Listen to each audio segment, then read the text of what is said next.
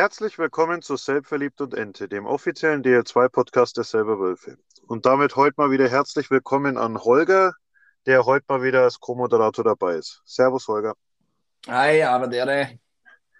So, nachdem wir letzte Folge ja etwas länger geworden sind, weil wir mehr Spiele betrachten mussten und weil natürlich Hermann dabei ist, der gerne wegen redet, haben wir heute wieder eher mit einem schüchternen Holger und weniger Spielen sicher wieder relativ kurze Folge. Danke dir, da, da gebe ich dir vollkommen recht. Ich bin mehr als nur zurückhaltend, würde ich mich auch beschreiben. Aber ich überwinde mich jedes Mal. Das freut mich, das freut mich, freut sicher auch alle Zuhörer.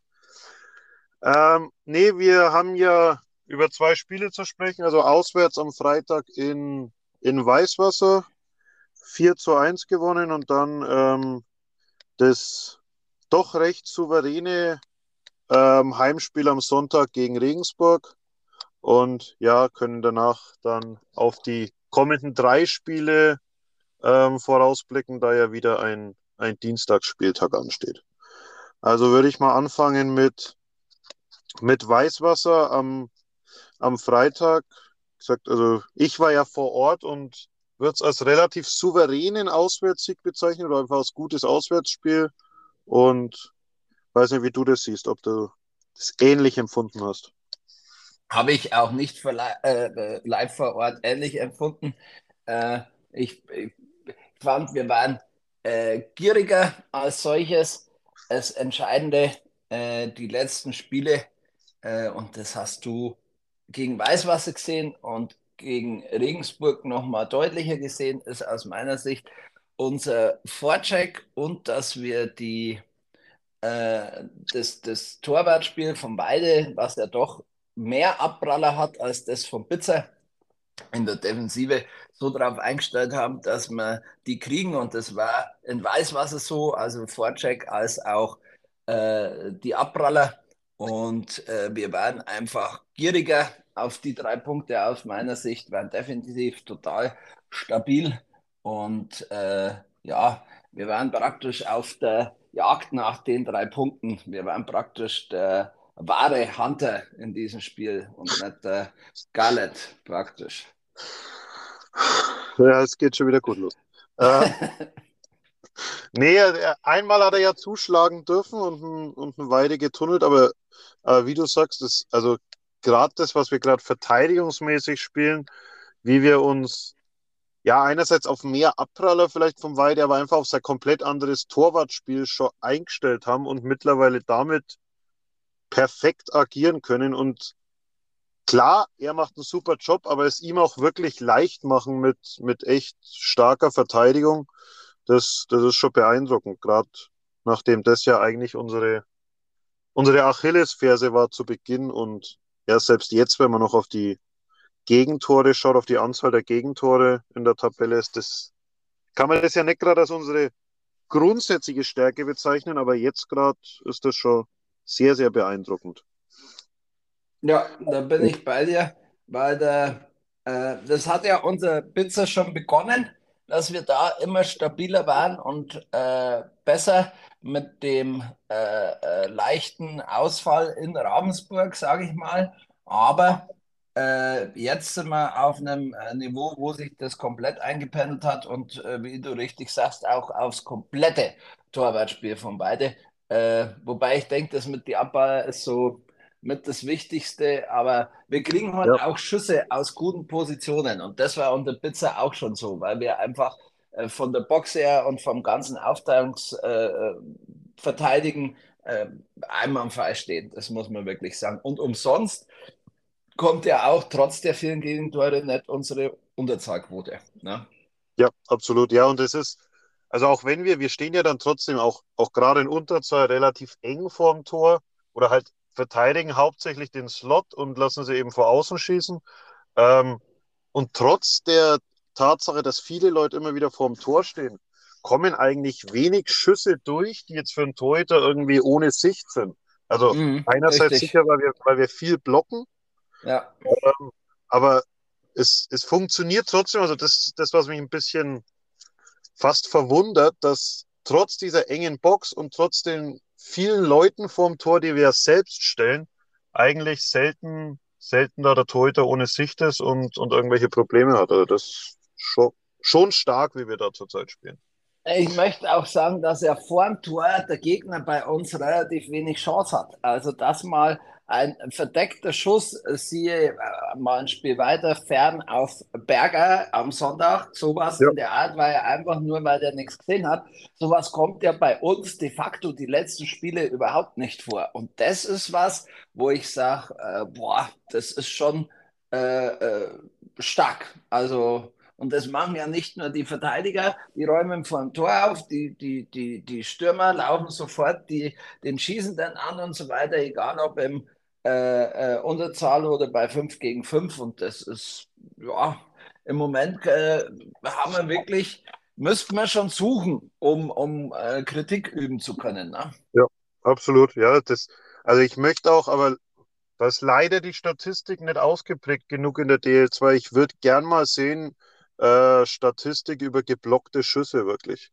Ja. Ähm, wo man wirklich eine Anzahl geblockte Schüsse pro Team sieht, weil also vom Gefühl her, und man sieht ja die Gegner immer nur ein, zwei Mal in, in, einer, in kurzer Zeit.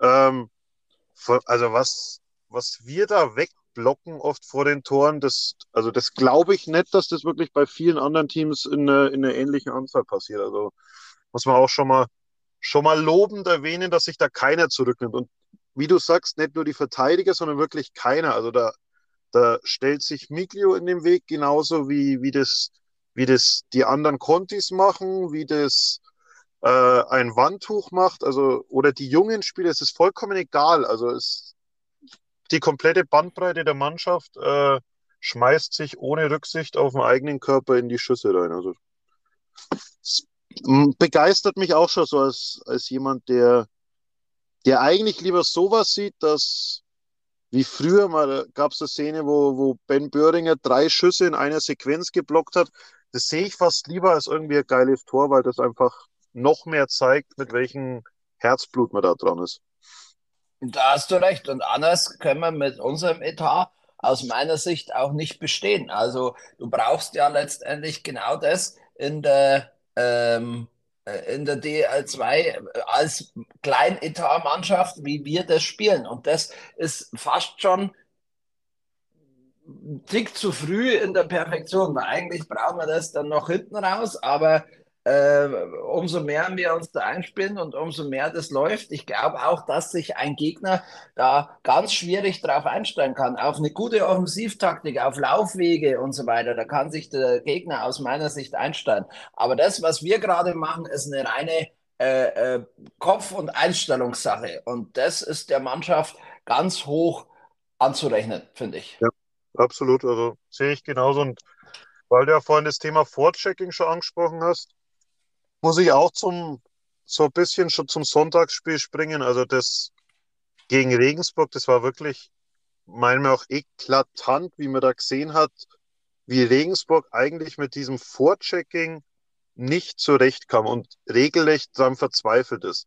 Ja. Da passieren dann klar so Fehler wie, dass da der Schiedsrichter dann den Puck vom 0 zu 2 abkriegt und deswegen der Diek so frei äh, vors Tor kommt. Das sind alles Sachen, die, die dann noch äh, zusätzliches i-Tüpfelchen äh, draufkommen. Aber dieser Pass oder dieser unkontrollierte Versuch, den Puck rauszubringen von dem Regensburger und dann eben in Richtung Schiedsrichter, passiert ja auch nur, weil er einfach unter Druck ist und sich nicht anders zu helfen weiß, als den Puck irgendwo hinzuschießen. Und das ist schon, also wie gesagt, Sonntag ist mir das eklatant aufgefallen, wie viel Probleme man da ähm, Teams machen kann. Also äh, sehe ich genauso. Äh, kurz, äh, weil du die Szene explizit ansprichst, zwei Gedanken von mir. Punkt 1 habe ich mich nach dem ersten Drittel tierisch aufgeregt und das hat sich nur auf Grundlage des hohen Spielstands immer mehr beruhigt, weil jede Szene, die auch nur ansatzweise 50-50 war oder 60-40, ist immer der Ausschlag eben äh, gewesen äh, äh, für Regensburg gegen Selb. Ich glaube auch, äh, was Max Kaltenhauser in der Pressekonferenz, dass er sich explizit diese Szene rauspickt, ist rhetorisch absolut äh, äh, nachvollziehbar, weil er sich einen Fakt rausnimmt, wo man das so sehen kann, aber äh, und da gleichzeitig auch versucht, die Niederlage kleinzureden, hat er ja noch mit mehreren Aussagen versucht, kann ich absolut nachvollziehen, muss ich sagen. Äh, würde ich an seiner Stelle in einer ähnlichen Art und Weise vielleicht sogar machen, möchte ich äh, meinen. Äh, aber nehmen wir mal den, in einem Punkt, dass jede Entscheidung eher den Ausschlag hatte gegen Regensburg und wir haben trotzdem 6 zu 0 gewonnen. Und dann die Szene im, im Speziellen, wenn der Schiedsrichter äh, direkt an der Bande steht, der äh, Spieler, ich glaube Gulda war es, nicht bedrängt wird und äh, das Ding über die Bande rausspielen will. Und der Schiedsrichter steht an der Bande und kriegt das Ding dann leicht unterhalb vom Knie, wenn ich mich recht entsinne. Also äh, äh, äh, auf die Entfernung und wie der dann springt, ist alles blöd gelaufen und wir hätten uns definitiv auch dieses Tor, über dieses Tor aufgeregt, aber auf Grundlage dieser zwei Themen äh, gibt es da am Schiedsrichter keine Kritik. Wobei man ja auch sagen muss, er hat ja auch gesagt, äh, das war nicht ausschlaggebend. Das muss man ja auch noch äh, äh, anrechnen. Das hat er ja deutlich sogar gesagt. Aber in der Szene, das Ding so über die Bande rauszuspielen und so weiter, ich glaube, bei der Videoanalyse äh, spricht man da auch eher weniger über den Schiedsrichter, sondern eher über den versuchten Aufbaupass oder Klärungsversuch, je nachdem, was ja. es werden sollte, wissen wir ja nicht. Na? Nee, absolut. Also über die, über den Schiedsrichter beschweren. Ja, wie du sagst, er hat ja dann gesagt, dass das nicht, nicht die entscheidende Szene vom Spiel war, sondern das ganz andere Punkte hatte. Ähm, auch wenn ich die ganze Pressekonferenz für ihn etwas strange fand, also vor allem, also hauptsächlich eigentlich das Ende, muss ich sagen, ähm, zu sagen, äh, das war fast wegen trotzig, äh, zu sagen, selbst wegen dem Spiel jetzt nicht Meister und wir sind nicht abgestiegen. Was ja alles, was natürlich faktisch richtig ist, aber äh, es, es hat ja auch keiner ihm jetzt vorgejubelt, äh, wie toll wir sind, sondern einfach das Spiel analysiert und, und das 6-0 ist einfach 6-0 und da, da gibt es nichts drum rumzureden, dass das halt äh, klar der Sieg für selber, klar verdient und, und äh, deutlich in dem Punkt. Ich, ich, ich denke, da darf er auch ruhig mal Frust haben und zeigt auch, wie sehr wir mit unserer Spielweise als auch mit dem Ergebnis unter die Haut gegangen sind. Ja. Und dementsprechend alles okay für mich. Äh, ich habe eher wenig, also vom Bewegungsablauf habe ich mir ja. eher wenig Sorgen gemacht. Und ich mir dachte, hä, was irgendwie komisch, aber äh, Pressekonferenzen von Regensburg über Selb haben ja eine gewisse Historie. Also ja. äh, nee. Äh, Wahnsinn, also was da abgeht. Ja, ich denke einfach, dass da, dass einfach die Mikrofone für Euro jetzt extrem gut abgeschirmt sind gegen Außengeräusche. Und da ist einfach ein richtig krasser Techno-Sound gelaufen, den wir einfach gar nicht gehört haben. Das kann sein, das kann sein. Wenn das musikalisch äh, äh hier mitgemacht war und so weiter, dann absolut äh, top. Also fehlt sich nichts, muss man, mu muss man anerkennen. Das war dann bessere Leistung als die der Regensburger Mannschaft. Absolut. Ähm, ja, was man, wen man trotzdem bei, bei all den Themen, dass das wirklich gerade im Moment eine richtig gute Mannschaftsleistung über alle vier Reihen, über Offensive, Defensive als auch Torhüter ist, wen man trotzdem mal rausheben muss, gerade im Moment. Und wir haben ihn auch zu Beginn zumindest etwas kritisiert. Ähm, muss man schon Mark McNeil mal ein bisschen herausstellen mit neun Toren in den letzten vier Spielen und allein sechs Toren am Wochenende. Also das ist schon ein bisschen nicht ganz normal, würde ich sagen. Das läuft jetzt beim Eishockey so wie mit seiner Schulranzenfirma. Ne? Also wie geschnitten Brot, würde ich sagen. Ähm, wirklich. Gibt es die, gibt's die noch so richtig? Also ist das. Hat, hat man heute noch einen McNeil Schulranzen? Ich habe doch keine Ahnung, ich kenne das bloß aus mir. Und du ich wollte und ich, und ich, ich wollte jetzt nur einen blöden Witz machen, jetzt kommst du da mit ernsthaften Themen. Was ja, ich habe gedacht, du hast da Analyse gemacht, wie da die Verkaufszahlen sind.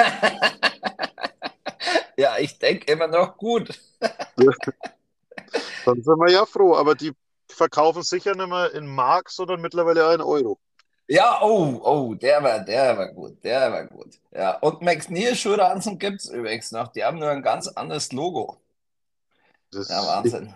Das Gute ist, ich google auch gerade, also das scheint uns ja. beide sehr zu interessieren. Ja, ja, ja. Also äh, machen wir jetzt einen äh, Schulranzen. Na, wobei, den machen wir dann im August, den Schulranzen-Podcast oder im Juli oder so. Ja. Äh, aber, aber mal zurück. Äh, kritisiert äh, ich fand Sergeis Antwort da sehr gut in der Pressekonferenz auf die Frage, der manchmal kritisiert wurde. Er wurde auch kritisiert, aber ich glaube, vor allem wir hier im Podcast haben immer herausgestellt, welchen extrem hohen Mannschaftswert dieser Spieler hat und wie äh, sehr wir die Spielweise mögen und auch schätzen. Äh, was ihm gefehlt hat, war der Scoring-Touch und den hat er jetzt mit einem Schlag äh, am Start und zwei herausragend. Er hat ja immer mal wieder seine Phasen gehabt, dann ist er mal abgetaucht, aber so jetzt auf diese Art und Weise ist das richtig krass. Ich habe es ja schon mal unter uns gesagt, stell dir mal vor, man würde ihn verlängern und der macht im zweiten DL2-Jahr, weil er sich mehr an die Spielweise, mehr an die Liga, mehr an die Mannschaft, mehr an den Standort gewöhnt hat, so einen Sprung wie Miglio von letzten Jahr auf dieses Jahr. Äh, dann, dann äh, macht der eineinhalb bis zwei Punkte pro Spiel. Also das wird schon langsam abartig. Ne? Äh, ja. Ganz krasse Nummer, muss ich sagen. Ja, ja ich, du hast mir im Grunde mein Thema weggenommen. Also ich, äh, das, dieses Thema, das wir schon immer gesagt haben, eigentlich gefällt er uns, weil mannschaftsdienlich, weil ein Conti, der auch, auch defensiv denkt, gut an der Bande ist, einfach ja. gute, gute Ideen auch hat äh, gutes Spielverständnis, dass uns das ja schon immer gefallen hat, aber einfach du dann immer zu diesem Punkt kommst am Ende, äh, Conti muss scoren, äh, Conti muss die Tore machen. Und das gefehlt hat und da, das war ja das Einzige, worauf die Kritik immer berufen war. Und Richtig. Es ist aber wirklich, also ich möchte es nicht nur drauf, aber so ungefähr der Zeitpunkt ist ja seit Thompson weg ist, und er dadurch dann ja auch in, in andere Reihen gerutscht ist. Ohne dass ich jetzt sagen möchte, Thompson hat ihn gebremst oder irgendwas, aber das hat anscheinend nicht so gepasst. Und in dieser Reihe, in der Grad spielt, die ja alle äh, äh, überragend spielen in den letzten Wochen, funktioniert es einfach bombastisch und ja, endet halt dann in zwei Dreierpacks in Folge. Ja, und äh, das, wie der sich jetzt auch hochgearbeitet hat, was die Statistik in der DL2 angeht, also dass er jetzt einer der Top 10 Scorer ist und gleichzeitig zusammen mit äh, Trivino äh, den zweitbesten Torschützen hinter Christian Keck stellt. Ich meine, Trivino hat sechs Spiele weniger, der ist ja eh auch abartig gut, wobei wir den am Sonntag auch komplett im Griff gehabt haben, beziehungsweise da mir sogar, ich glaube, du hast es auch gesagt, so ein Aufbäumen gefehlt hat äh, was Divis zum Beispiel absolut gezeigt hat, Weber ja. auch versucht hat, aber der komplett untergegangen ist. Gut, soll nicht unser Schaden sein und auch nicht unser Thema, aber äh, Platz 2, Christian Keck, 24, äh, Tristan, Entschuldigung, Tristan, um Gottes Willen, Tristan Keck mit 24 Toren, Trivino 21 mit weniger Spielen und dann Mark McNeil mit 21 äh, vor äh, Hunter Garland. Ich hab, muss aber sagen, da habe ich trotzdem trotzdem McNeil am liebsten von denen, weil der, der Spieler Keck, der hört sich für mich relativ trist an. ja, aber der ist, wenn du mit ihm diskutierst, der ist manchmal da schon äh, keck. ja. Nee, im, im, Ernst, also äh, ich das Thema trotzdem nochmal, wenn es nicht unser Thema ist und nicht unser Spieler, das Thema Trivino, muss ich auch sagen, also überragend und überhaupt keine Frage. Aber mir hat auch in einem Spiel, wo es einfach nett läuft, gefehlt, dass der dann trotzdem irgendwie vorangeht oder irgendwie. Ich, ich vergleiche es mit Miglio letztes Jahr. Wir haben nur auf die Schnauze bekommen, die ganze Saison. Aber mhm. gefühlt hat ein Miglio in jedem Spiel war, hat jeden Check zu Ende gefahren. Hat es dann auch mal wie in Kaufbeuren, glaube ich, hat er dann kurz vor Ende mal einen einen üblen Check ausgefahren, hat es auch mal übertrieben, das, was nicht richtig ist. Aber du hattest immer das Gefühl, der will und der will es rumreißen. Ja. Und das hat mir zum Beispiel jetzt bei Trivino komplett gefehlt, was bei, wie du auch schon gesagt hast, bei Divis einfach ein anderes Ding war, der sich da, der halt dann auch mit Härte, auch mit mal hinterhergehen, auf den Torhüter draufgehen, einfach mal versucht hat, Zeichen zu setzen. Ja, ja, genau. Das, sowas, also ich denke, da haben wir mittlerweile, auch wenn wir es in den letzten Spielen nicht gesehen haben, was zu gut läuft, aber schon Spiele, die da, die da anders damit umgehen würden. Jo. Mit so, so Situationen. Aber nee, also McNeil, du hast ja gerade schon angesprochen, wir hätten nichts gegen eine Verlängerung, glaube ich, des Vertrages. Auch wenn, nee. auch wenn man sagen muss, es wär, ist ja trotz allem, kann man es als gewagt bezeichnen. Jetzt, das wäre der dritte Kontingentspieler, der dann für nächstes Jahr schon fix wäre. Also der dritte, die dritte Kontingentposition, auf der du dich dem Sinn nicht verbessern kannst. Aber bei allen drei bin ich der Meinung, wenn du, wenn du die Spieler hast, äh, kannst du als Selb auch, auch mehr als glücklich sein. Ja, das glaube ich auch.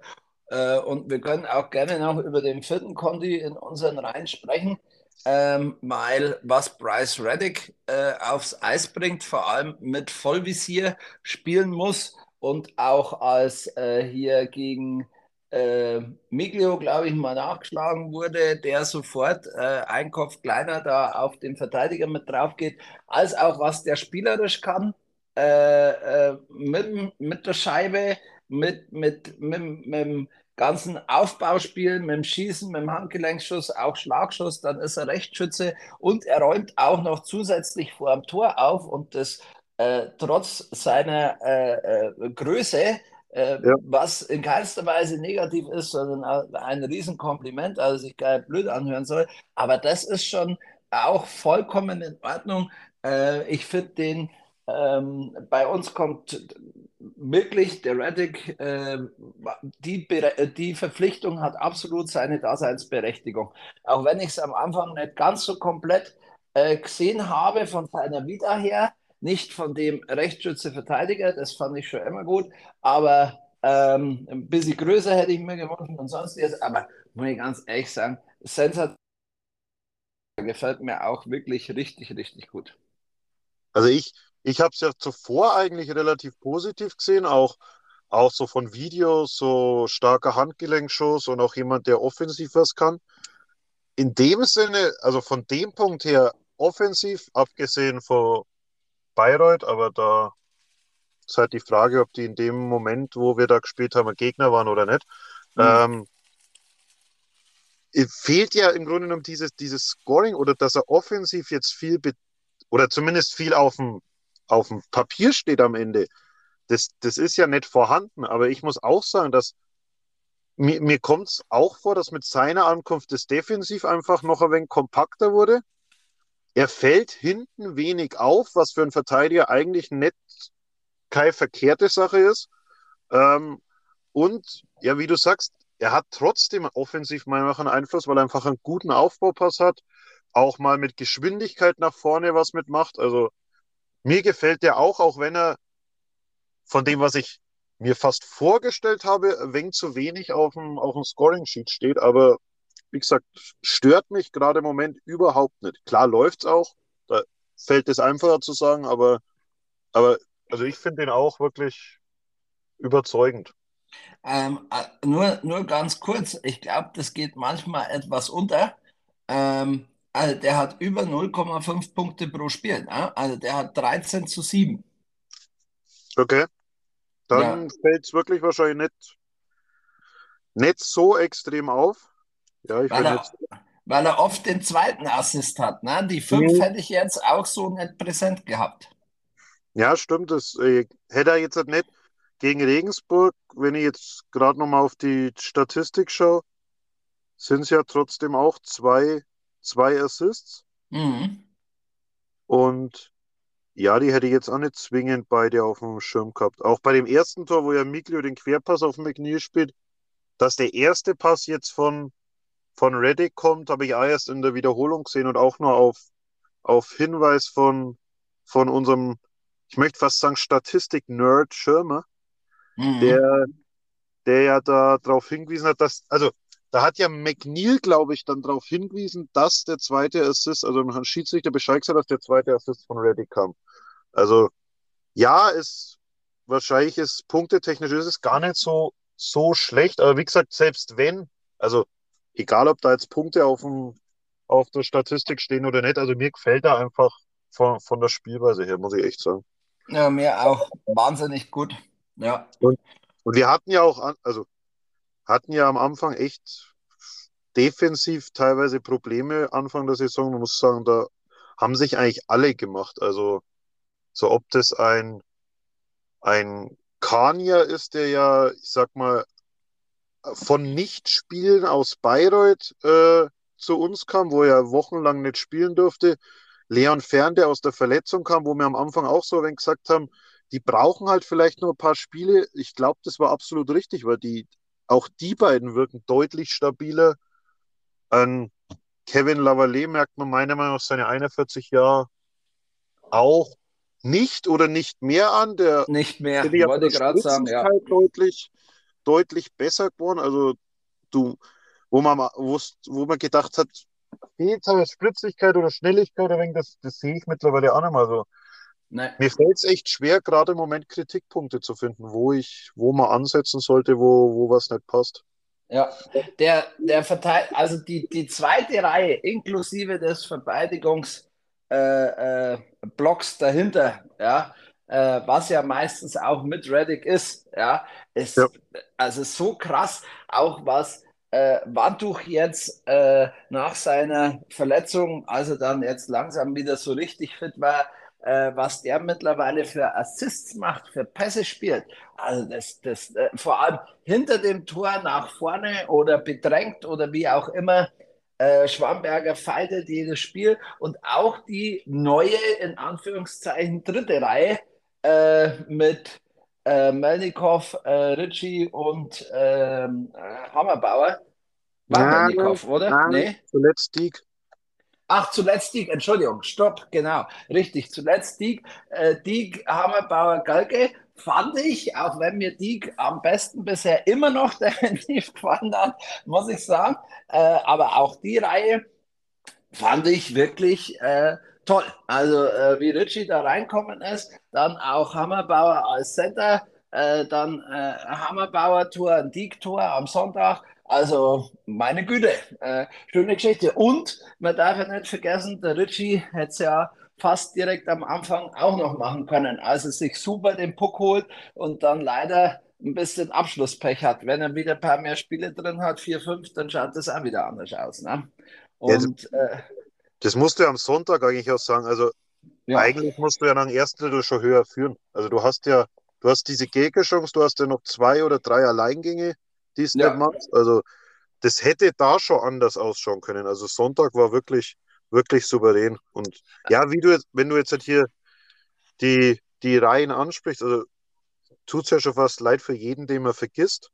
Ja, ähm, geht mir ähnlich, geht mir ähnlich, ja. Weil, weil so dieses zum Beispiel Krumensch, Naumann in Reihe 1, also einerseits Krumensch wird man auch eh viel, viel vergessen, ist auch unser viertbester Scorer und viert- oder fünftbester, glaube ich, ähm, spielt überragende Bullies und führt die Reihe. Ein Naumann mit seine 20, ich weiß es jetzt nicht sicher, äh, ich glaube 20 Jahre, äh, spielte diese ersten Reihe mit, wie es hätte nie was anders gemacht. Ähm, das, also auch da, das, das wird oft vergessen neben Miglio, aber auch die spielen ja überragend und auch die, auch die vierte Reihe, also ich sehe überhaupt kein, wo man teilweise ja immer so Angst hatte in, in früheren Jahren, wenn du die vierte Reihe draufsetzt, dass das jetzt ein Gefahrenpunkt ist, da könnte nee. was gegen uns passieren. Überhaupt gar nicht. Richtig. Also, und, äh, und es stehen ja hinten dran immer noch Leute, die, die zurzeit dann raus müssen. Gerade im Moment zum Beispiel Loschek Schaf, die zuletzt in, äh, in Höchstadt mitgespielt haben. Klughardt, der krank war. Also du hast da ja noch hinten dran Leute, die einfach fehlen. Plus die Verletzten. Also Bojachinov ja verletzt, Gimmel immer noch verletzt. Im Tor Bitzer verletzt natürlich. Also ist gerade in der Breite ist es schon richtig. Also wirklich über die kompletten vier Reihen. Und dann hast halt jetzt diese, die Leute in der Spitze oder die Spieler, die einfach, die da gerade die Spitzenleistungen bringen. Ja. Macht schon Spaß zurzeit. Äh, Grummensch, weil du das jetzt gesagt hast, irgendwie, ich, ich höre mich hallen, ist das bei dir auch so? Hm, geht schon, alles gut. Okay, weil ich höre mich irgendwie gerade ein bisschen doppelt, keine Ahnung warum. Ähm, ja, die äh, Sache, dass äh, Crewmensch ist halt auch Vollgastechniker. Also da siehst du halt dieses osteuropäische Eishockey par excellence, äh, muss ich sagen. Und man merkt auch, dass der schon DL gespielt hat und auch äh, äh, in Dresden in einer guten Mannschaft war. Da muss ich sogar mir die Frage stellen, warum haben sie den nicht weiter verpflichtet? Ich glaube, da war im ESBG-Forum letztes Jahr oder äh, im Sommer mal ein Eintrag, ja, mit Krummen haben wir uns hier auf der Position so verbessert, wo ich mir denke, äh, Natürlich ist Dresden eine bessere Mannschaft, als wir es sind, was das Sportliche angeht, zumindest auf dem Papier. Am Eis ist immer die Wahrheit, aber ähm, diesen Spieler, also den, den, den, ich weiß nicht, ob der sich so wohl bei uns fühlt oder sonstiges, aber was der technisch kann, was der an der Bande auch den Puck hält mit einer Drehung links, einer Drehung rechts und auf einmal äh, äh, läuft er Richtung Tor und spielt einen geilen Pass. Also äh, auch im Abschluss sensationell. Also finde ich auch richtig gut. Da hast du recht, dass man den auch mal deutlich raushebt und auch zur vierten Reihe äh, Noak, äh, muss ich auch mal sagen. Der Kerl, der hat ja äh, Scorerpunkte technisch jetzt wahrscheinlich nicht sein bestes Jahr in seiner äh, Jugend- und Profikarriere, so lange ist er ja noch nicht Profi. Ähm, aber der macht keinerlei Fehler. Der ist solide am Bullypunkt. Ja? Der, ja. Der, der arbeitet nach vorne, der läuft extrem viel, der macht genau das, was er, glaube ich, machen muss. Und das ist auch was, wo ich sage, äh, deswegen finde ich es auch richtig, wo du sagst, das ist schade, wenn man auch nur einen gerade vergisst. Wollt man dasselbe in Grün, auch wenn er zurzeit mal wieder etwas eher abtaucht, was Scorerpunkte angeht oder sonstiges, darf er ja aber auch, ist er ein junger Kerl. Ja, ja und okay. äh, ja, ganz äh, feine Geschichte auf jeden Fall, muss ich sagen. Und Melnikov, war ja die, die Reihe, Waldmann, Noak, Melnikov, jetzt habe ich es aber richtig, oder? Ja, jetzt. Ja, genau. Äh, nur nochmal, um sicher zu gehen. Ähm, Finde ich Bombe. Und wie du sagst, du kannst die vierte Reihe stellen, genauso wie die erste. Man muss bei der Aufteilung natürlich noch ein wenig aufpassen. Man darf ja die jungen Leute nicht da verheizen oder gegen die erste anrennen lassen und so weiter. Aber meine Güte, äh, beschweren brauchen wir uns gerade nicht. Und dann ist der Feo noch verletzt. Ich weiß nicht, äh, wie die Aussage am Sonntag in der Pressekonferenz zu deuten war. Äh, ob da Feo auch mit gemeint war, was äh, Trainieren wieder angeht, bis auf äh, Pizza. Ähm, ja.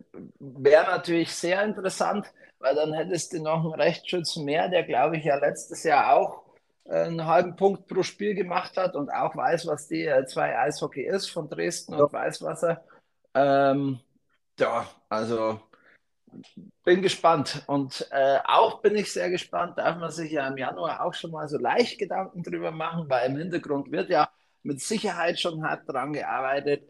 Welche Positionen wollen wir nächstes Jahr auf welche Art und Weise äh, ersetzen und verbessern? Da bin ich auch sehr gespannt. Äh, aber aktuell haben wir eine Mannschaft, mit der wir sehr zufrieden sein können und äh, glücklich sind, denke ich. Ja, nehme ich bin ja bin ja so der Freund von Mannschaft zusammenhalten. Also gerade im Moment wird es mir auch schwerfallen, überhaupt Positionen zu definieren, die man, die man verbessern sollte, könnte, müsste. Na, wenn man die letzten 20 Spiele anschaut, sind wir ja auch das zweitbeste DL2-Team. Also klingt das jetzt nicht so, dass wir so viel verbessern müssen, aber ich denke, es wird immer Punkte geben und man wird sich ja immer umgeschaut werden. Also und letztendlich ja. ist es ja, blöd gesagt, ist ja noch ein Monat Wechselfrist für diese Saison sogar. Also ich glaube sogar, dass man auch immer aufmerksam ist, egal wie gut es läuft. Ich glaube, gerade in einer guten Phase, wenn du am Ende nochmal irgendwo einen Tick hast, wo du vielleicht eine Verbesserung reinbringen kannst, ähm, wird man sich da auch nicht dagegen, dagegen wehren. Also deswegen wird eine spannende Phase jetzt, also sowohl spieltechnisch zu den Playoffs hin, als auch ähm, auf, dem, auf dem Transfermarkt, was da passiert. Ganz ehrlich bin ich mir sogar recht sicher, dass sich irgendwas noch tun wird. Es war bei uns schon immer so, dass sich noch was getan hat. Ähm, und dieses Jahr war es eigentlich recht ruhig, was Überraschungen anging. Wahrscheinlich haben diverse Sachen, die geplant waren, doch nicht ganz so geklappt oder die Spieler sind in der Oberliga gelandet und mehrere DL2-Vereine haben sich da die Zähne dran ausgebissen.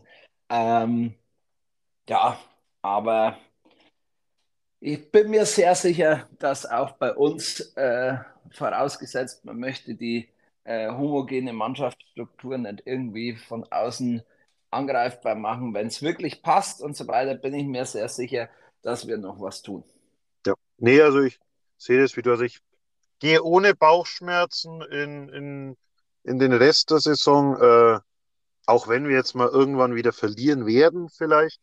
Nee. Ähm, gehe ich, okay, nee, äh, gehe geh ich ohne Bauchschmerzen in, in den Rest der Saison, wenn wir so bleiben. Aber ja, wenn es sinnvolle Ergänzung gibt, die menschlich in die Mannschaft passt, äh, warum nicht? Also ist sicher auch nie was dagegen einzuwenden. Es ist immer noch mit Sinn relativ, relativ verschont von Verletzungen oder halt nicht verschont, aber zumindest kommen relativ gut durch. Ähm, das kann sie ja auch immer, diese Gefahr muss man auch immer sehen und, und da vorbereitet sein, denke ich. Ja, richtig. Ja, genau. Jetzt sind wir mal gespannt, würde ich sagen. Äh, ob wir Michael Bitzer in den nächsten drei Spielen weitersehen oder ob Weide weiter glänzen darf. Oder ob Bitzer wieder da ist und man lässt so, wie es ist, oder ob Bitzer wieder da ist und man teilt es auf. Also ja. all, alles spannende Möglichkeiten, wie ich finde. Also erstmal natürlich, natürlich spannend wäre es einfach mal zu wissen, wie es mit Bitzer weitergeht. Also wie, wie schlimm ist es jetzt wirklich? Es soll ja Montag also vorgestern eine, eine Untersuchung gewesen sein. Ähm, also wie es, da weitergeht, aber das werden wir, bevor alle anderen den Podcast hören, ja wahrscheinlich dann in der, in der Pressemitteilung lesen, ob er dabei ist oder nicht.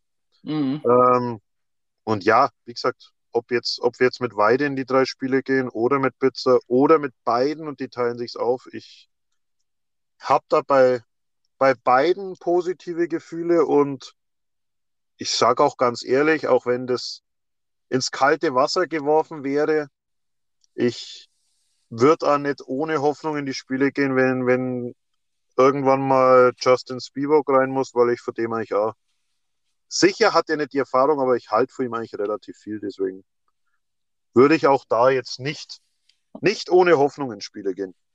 Ja, sehe ich auch aber, so. Und man muss ja auch schauen, je nachdem, wie der Rest der Mannschaftsstruktur nächstes Jahr aussieht, gehst du mit dem Gauli-Duo ins nächste Jahr und hast dann letztendlich eine Ü-Stelle beim beide. Oder äh, machst du zum Beispiel mit Justin Spivak als Nummer zwei weiter. Äh, oder, oder, oder. Äh, ich meine, kann ja auch sein, Blitzer hat ja eine Ausstiegsklasse DEL, vielleicht geht er auch da hin und wir behalten beide, was weiß denn ich. Oder beide wird, äh, sagt, Mensch, ich will eine äh, starke Eins in der Oberliga sein oder äh, auch eine Eins in der DL2, weil grundsätzlich äh, vom Alter her ist er ja noch komplett ein junger Torhüter. Torhüter ja. sind ja wie, wie, wie äh, Rotwein, die werden ja mit dem Alter, oder wie ich, mir, also genauso wie ich, wir werden ja mit dem Alter nur noch besser. ja, und, ich glaube, damit müssen wir den Podcast beenden. Hau, hau, hau. Gott. Ja, nein, aber du weißt, was ich meine. Auch hier komplett spannend. Also bei uns diese, diese, diese Sachen als Fan sein, diese, äh, diese Gedanken sich auch zu machen als Fan und da so äh, angefixt sein und neugierig, was passiert und eben nicht alle Hintergründe im äh, äh Background zu kennen und von den Entscheidungsteilen, ja. das hat schon immer Reiz, muss ich sagen. Ich finde das geil. Ja, absolut. Ja, ich glaube, äh, wenn du es jetzt schon angesprochen hast, ich glaube, bei, bei Spivak wäre es einfach, weiß gar nicht, ob der als Nummer zwei gar nicht wegen, weil ich Angst habe, dass er die Leistung nicht bringen könnte in der DL2, aber eine zwei hinter Bitzer jetzt zum Beispiel mit extrem wenig Spielen, ob ihn das voranbringen wird. Ich würde mir halt wünschen, dass wir da irgendwie eigentlich einen Partnerverein in der Oberliga finden oder halt per Förderlizenz er zum Beispiel weiter in Höchstadt spielt, aber da halt Glücksal 80 Prozent der Spiele bekommt. Einfach, dass der mal eine Saison durchspielt, auch wenn es dann nur Oberliganiveau ist. Ähm, um einfach Spielpraxis zu sammeln. Ich glaube, das ist für so einen jungen Kerl ja am allerwichtigsten. Ja, im Endeffekt, im Moment brauchen wir ja gar nicht alle unsere Ü-Staaten. Ja? Also, ja. was spricht letztendlich dagegen, einen Partner in der Oberliga zu haben und dort äh, Spielbock 50-50 meinetwegen spielen zu lassen oder komplett und äh, bei uns, äh, dass sich Weile und Pizza die Spiele aufteilen. Man sieht ja gerade, wie gut das funktioniert. Ja. ja? Ähm, natürlich noch einen Tick weiter als Weide. Also ist zumindest meine persönliche Meinung. Aber der ist ja auch zwei, drei Jahre älter. Okay? Äh, vier, glaube ich, sind es, ne? 24. Weide ist 25. Äh, gute Frage. Bitte, 28, 29? Ja, okay, aber äh, ist ja auch trotzdem ein paar Jährchen älter. Und das ist für einen Torwart äh, einfach ein äh, Erfahrungspunkt. Ja. Das glaube ich bei jedem, äh, der eine Arbeit länger ausübt als ein anderer und sich nicht auf seinen Lorbeeren ausruhen will und sich weiterentwickelt, ist Erfahrung immer kein negatives Kriterium. Und deshalb darf das auch so sein. Also deswegen möchte ich auch da nicht weiter irgendwie negativer reden, um Gottes Willen. Ist nicht so. Aber äh, von der Einschätzung äh, sehe ich ja, das einfach so. Ne? Absolut. Ja, vier Jahre älter ist er. Vier Jahre, naja, darf schon ein Unterschied da sein. Ne? Ja, absolut. Also ich, ich sehe da auch vielleicht nur den Tick voran, aber was, was Weidekamp in den letzten, letzten Spielen spielt, ist schon, schon richtig, richtig stark. Also das muss man schon sagen. Also gerade im Moment, das habe ich immer gesagt, ich habe gesagt, er ist ein guter Backup für die DL2, aber ich weiß nicht, ob er in sich hat, wirklich die Nummer 1 in der DL2 zu sein. Das muss nach den letzten Wochen eigentlich revidieren. Also er zeigt ja gerade, dass er es kann. Und wenn er das stabilisiert, diese Leistung, dann hätte er auch einen, einen Nummer 1 Spot in der DL2 verdient. Ob das dann blöd gesagt, ob wir ihm das bieten können, wenn Pizza verlängert oder nicht, oder ob dann andere Vereine anklopfen, das ist ja alles, was man, was man sehen muss. Also ich würde ihn gern weiterhin selbst sehen, aber das äh, gibt es ja immer mehrere Parteien, die damit sprechen. Ja, richtig. Aber jetzt müssen wir, glaube ich, äh, kommen wir langsam in Zeitnot, weil der Holger hat wieder Termine. Ähm, müssen wir noch kurz über die, sprechen wir noch kurz drüber, was, was jetzt ansteht als nächstes Spiel. Also es geht Freitag daheim gegen Heilbronn, Gegner, der uns super gut liegt in der Saison. Phänomenal. Ja, Sonntag, Sonntag nach Kaufbeuren und dann Dienstag daheim gegen Nauheim. Also drei, also ich sag mal zwei, zwei Spiele gegen Top-Teams aus den Top 6 und, und wie gesagt Freitag gegen Heilbronn, gegen die wir jetzt zweimal richtig schlecht ausgeschaut haben. Was ja auch ja. selbst Warfmüller in der Pressekonferenz angesprochen hat, dass ja. er sich da was überlegen muss. Ja, also äh, ganz geile Sache, wenn wir aus den drei Spielen mit sechs Punkten rausgehen, wäre ich mega zufrieden. Äh, drei Punkte sind okay und alles andere würden wir auch verkraften auf Grundlage unserer guten Leistungen. Ähm, nur will ich auch gar nicht, dass unser Kopf, unser Mindset sich ändert. Deswegen, äh, wenn du damit nur rausgehst, könnte das vielleicht hm, Kopfsache schon wieder so ein Thema werden, sage ich mal. Aber ähm, ja, sechs Punkte, neun Punkte wäre äh, unbeschreiblich. Also da äh, weiß ich nicht, würde ich, äh, ich werde ja nicht so viel zu, deswegen glaube ich, kann ich sagen, will wahrscheinlich beim nächsten äh, Spiel dann drauf nackert durchs Stadion rennen. Äh, oder auch nicht, weil es wäre ja auch keiner sehen. ich ähm, wollte gerade sagen, wir werden am wir wären dann, äh, was ist das, Heimspiel gegen Freiburg, wenn wir einfach keine Zuschauer haben, wenn du das jetzt ankündigst. ja, stimmt. Oder der Ritchie macht einfach da kurz vor Schluss zwei Eigentore. Was dies ja beim Eishockey nicht gibt, aber ne, du weißt, wie ich meine. Ähm, ja, aber schauen wir mal. Ähm, ich fände auch drei Punkte vollkommen in Ordnung. Sechs wären super und neun äh, wären phänomenal. Und ich glaube aber auch, dass dieses Team selbst die neuen erreichen kann. Äh, schauen wir, wie es ausgeht. Leicht wird es definitiv nicht, auch aus den angesprochenen Gründen von dir. Ja. Nee, also erreichen kann sie ich genauso. Also halt, denk Heimspiel können sie jeden schlagen. In Kaufbeuren wird sicher hart, aber auch, mhm. Ja. Auch Kaufbeuren ist, ist schlagbar. Haben ja schon andere Teams auch aus der unteren Tabellenregion gezeigt, dass du die an einem guten Tag schlagen kannst. Und den brauchen wir, den brauchen wir immer. 110% Leistung an einem guten Tag, aber ja. wenn das funktioniert, traue ich uns an dem Wochenende auch wieder alles zu. Ja. ja wichtig ist halt auch, äh, die Erwartungshaltung muss aus meiner Sicht auf einem Niveau bleiben, was in Ordnung ist. Ja? Wir können uns freuen, es ist alles cool und alles ist fein und wir äh, machen unser Zeug gerade hervorragend und das dürfen wir und können wir auch genießen. Aber wenn es auch mal in eine andere Richtung geht, auch wenn ich vor, äh, vorhin scherzhalber Nein gesagt habe, äh, ist es ganz wichtig, dass dann auch nicht sich irgendwas verändert, sondern es sind dieselben Fans, dieselben Spieler und wir geben beide zusammen Gas. Das ist das Wichtige. Ja, absolut sehe ich genauso. Also es wird, wird, und das habe ich ja vorhin schon angedeutet und wurde verbessert, aber es wird sicher auch wieder wird Niederlagen geben und die muss einfach weggesteckt werden. Die wird Mannschaft und Trainerstab analysieren und dann werden wir Schlüsse draus ziehen, aber das wird wieder passieren müssen und da dürfen, dürfen keine falschen Erwartungshaltungen jetzt da sein. Ja. genau. Nee, dann denke ich, sind wir durch, gehen optimistisch in die, in die drei Spiele. Wünschen uns natürlich wieder, zuletzt war es ja der Fall, wieder gute Kulissen zu den, zu den Heimspielen am Freitag gegen Heilbronn 19.30 Uhr und Dienstag gegen Nauheim. Es müsste auch 19.30 Uhr sein. Dienstag ist 19.30 Uhr, ja. ja. Wer auswärts nach Kaufbeuren fährt, natürlich auch da. Viel Unterstützung fürs Team und, und hoffentlich dann auch da Punkte und dann werden wir uns nächste Woche wieder hören. Mit wem kann ich noch nicht sagen. Äh, würden uns natürlich freuen, wenn, wenn da dann wieder möglichst viele zuhören. Ähm, bedanken uns jetzt fürs Zuhören und ich verweise auch wieder mal auf, auf Pittys Porträts.